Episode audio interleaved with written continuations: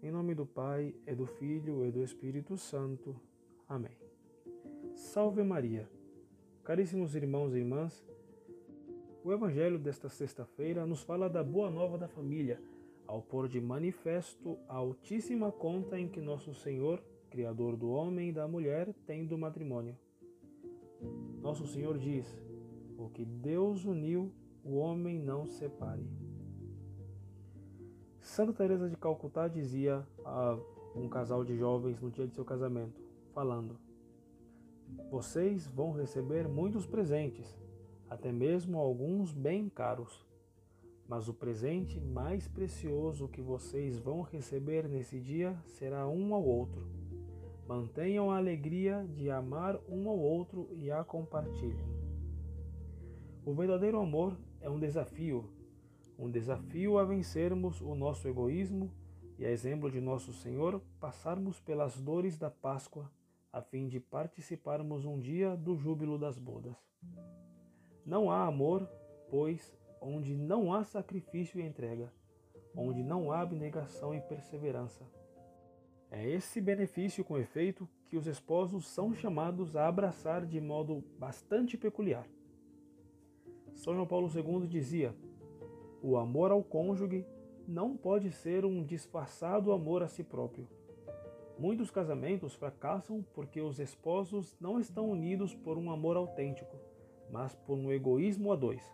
O verdadeiro amor mede-se pela capacidade de sacrifício e de entrega mútua. Repito, o verdadeiro amor mede-se pela capacidade de sacrifício e de entrega mútua diz São João Paulo II. Unidos pelo vínculo indissolúvel do matrimônio, marido e mulher assumem juntos o grande empreendimento de configurar o seu relacionamento humano, aquela inquebrantável fidelidade que há entre Cristo e sua igreja. Os dois serão uma só carne. Palavras estas que os cristãos aprendem a recitar de cor desde os primeiros instantes do catecismo. Nunca é demais lembrar, no entanto, que se Deus os faz uma só carne, associa-os justamente por isso nos mesmos sofrimentos. São cônjuges, quer dizer, carregam juntos os mesmos julgos da vida corrente, de modo que um não os pode levar sem a ajuda do outro. São agora um só corpo sob o peso suave de uma só cruz, da mesma cruz, cônjuges. Convidados, pois, pelo Pai de Misericórdias a superarem lado a lado o seu ensimesmamento egoísta e o seu comodismo, os esposos têm a grande oportunidade de, com a graça de Cristo, vencerem pela fidelidade aquele que, sendo homicida desde o princípio, está sempre à espreita para dividir o que a Deus aprove unir, ou seja, Satanás.